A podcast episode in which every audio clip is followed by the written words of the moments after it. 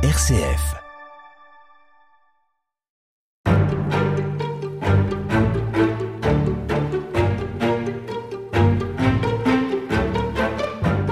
Il est très intéressant de constater, Pascal Horry, que avec euh, cette émergence du bronzage, cette invention, ce goût nouveau pour l'exposition au soleil, se développe euh, une économie.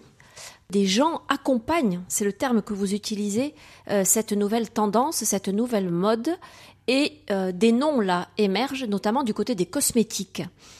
Il faut citer Jean Patou en particulier, mais on va aussi parler d'Elisabeth Arden ou de Helena Rubinstein, entre autres. Il y a aussi d'autres figures.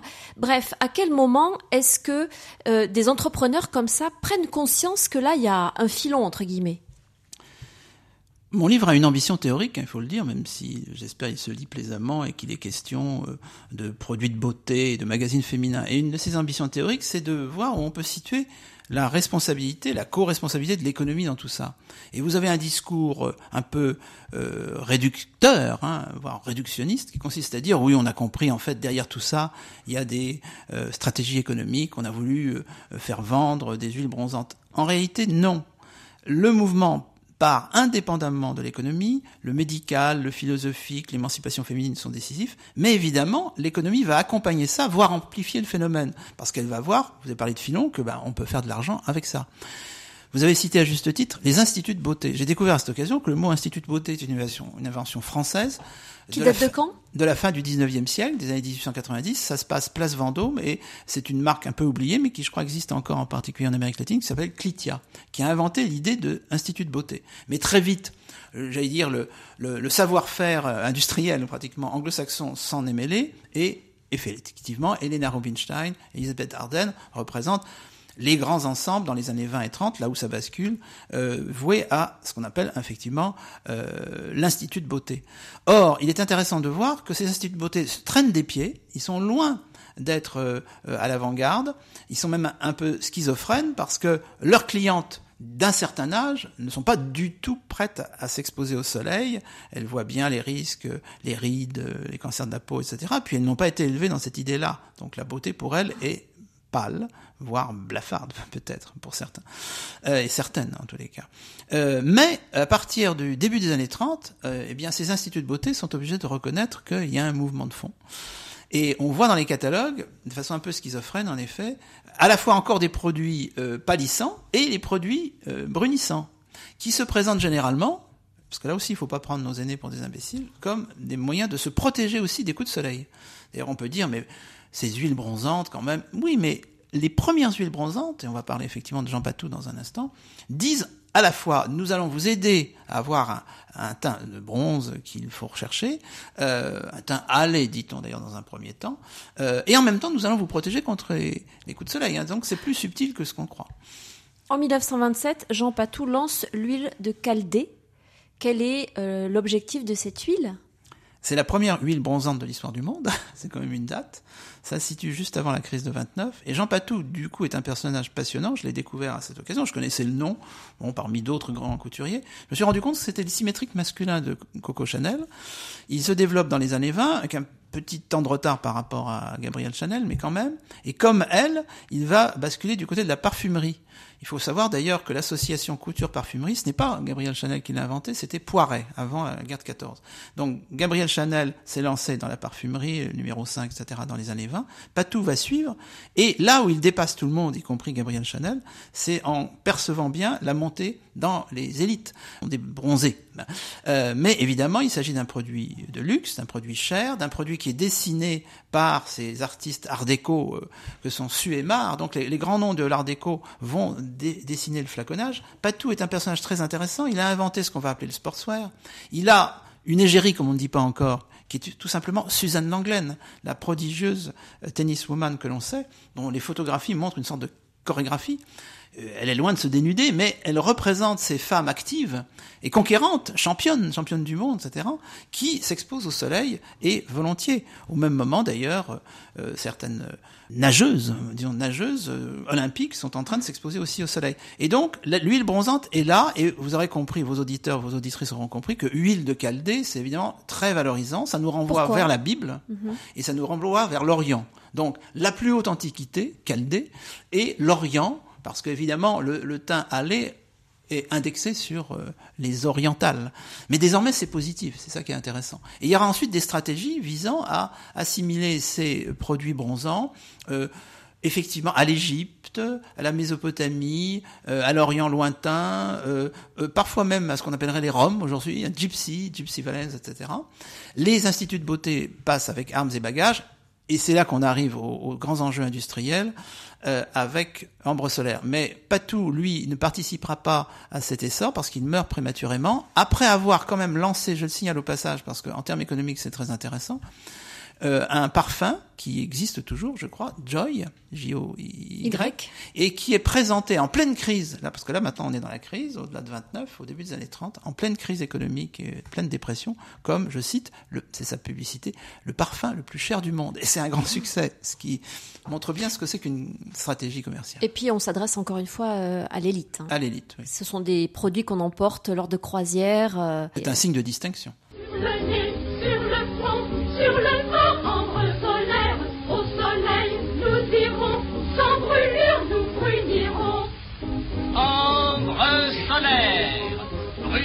Sans brûlure adoucit la peau.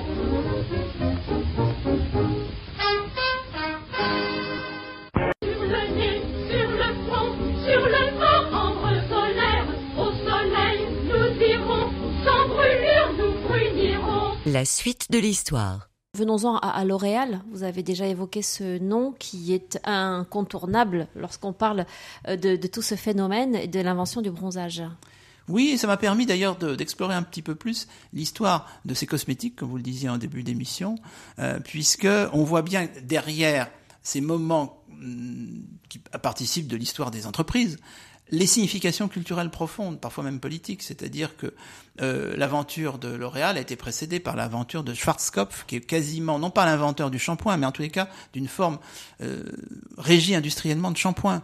C'est euh, également le phénomène Nivea en Allemagne au, au, début du XXe siècle, et en effet, euh, Schweller, qui est un chimiste, qui est un, grand patron qui sait mener ses troupes, qui est un navigateur euh, qui fait partie de, de ces gens qui fréquentent Sorbonne plage dans, dans les côtes du Nord, comme on dit à l'époque, côte d'Armor, et euh, qui sait ce que c'est que s'exposer au soleil pour un homme, et qui a peu à peu vu euh, que du côté des femmes, sur les plages, c'est en train de basculer. Donc il fait travailler ces chimistes sur une huile qui serait plus efficace que l'huile de Caldé de chez Patou, de surcroît Patou vient de mourir, euh, et d'autre part qui serait beaucoup moins cher. Et là, on entre effectivement dans une logique de popularisation, on sort des élites.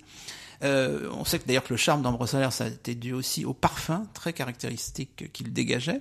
Et enfin, euh, Schweller est quelqu'un qui s'associe, c'est très moderne, avec la radio. Nous sommes ici à la radio.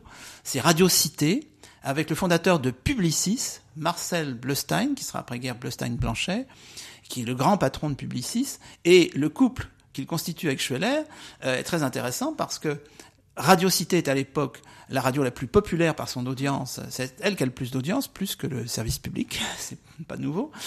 Et euh, c'est une radio qui va inventer le, sitcom qui, avec euh, la famille du raton dans les années 30. C'est une radio qui va inventer euh, le comique radiophonique avec Pierre Dac. Bon, donc c'est une radio extrêmement moderne, extrêmement populaire. Et qui fait la publicité à haute dose pour Ambre Solaire, qui est testé sur la Côte d'Azur en 35 et commercialisé sur toute la France en 36, voyez-vous, le, le, hasard objectif. Donc euh, les réseaux de coiffeurs également contribuent à la diffusion de ces produits qui rencontrent un véritable succès et qui, encore une fois, non pas précèdent ou suscitent le phénomène, mais l'accompagnent. Il amplifie. Euh, le magazine Votre Beauté pour l'anecdote, euh, ça s'explique autrement par divers effets de réseau. À la Libération, le directeur de Votre Beauté pendant un an s'appelle François Mitterrand.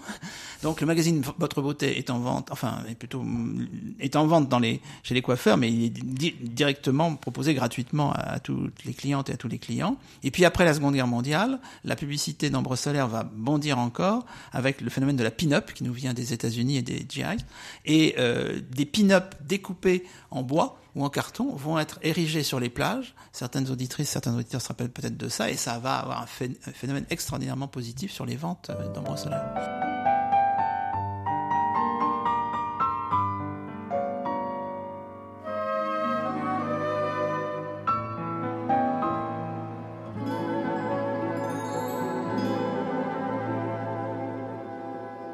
RCF, Véronique Alzieux. La chimie, euh, vous l'avez dit, euh, favorise énormément euh, tout ce mouvement et sans elle, rien n'aurait été possible finalement. Oui, parce que derrière tous ces noms, Schwarzkopf, Nivea, Ambre Solaire, etc., il y a quand même de réels perfectionnements. C'est-à-dire que tout ça n'est pas que du pipeau. Incontestablement, les huiles sont de plus en plus protectrices, euh, euh, de plus en plus subtiles. Euh, on n'en est pas aux solutions désespérées qu'on verra sous l'occupation, c'est-à-dire de se peindre Les se- jambes. les jambes, parce qu'on n'a pas la possibilité de s'exposer autant au soleil. Il ne faut pas oublier que la- les activités balnéaires sont complètement arrêtées, évidemment, par la guerre euh, et l'occupation allemande. Il faut aussi euh, terminer avec euh, euh, un autre accessoire indispensable lorsqu'on s'expose au soleil et qui apparaît euh, dès 1937 avec la marque Ray-Ban. Les lunettes de soleil, alors il y a peut-être eu des précédents, mais en tout cas, Ray-Ban est la marque, là encore, emblématique de ce phénomène-là. Il y a eu évidemment des, précédents, mais ça devient un enjeu, ça se voit très clairement dans les publicités, dans les années 30 comme par hasard, parce que plus généralement, alors ça déborde la question même du bronzage, l'exposition des corps, et pour commencer du visage au soleil, devient systématique avec la nécessité de se protéger. Et Ray-Ban, d'ailleurs, au départ, est plutôt tourné vers les hommes, vers les hommes virils et les motards. Mais très, très clairement, désormais, la possibilité d'avoir des, des lunettes de soleil pour femmes qui, qui a une certaine signification de distinction euh, est à l'ordre du jour. À demain, merci. À demain.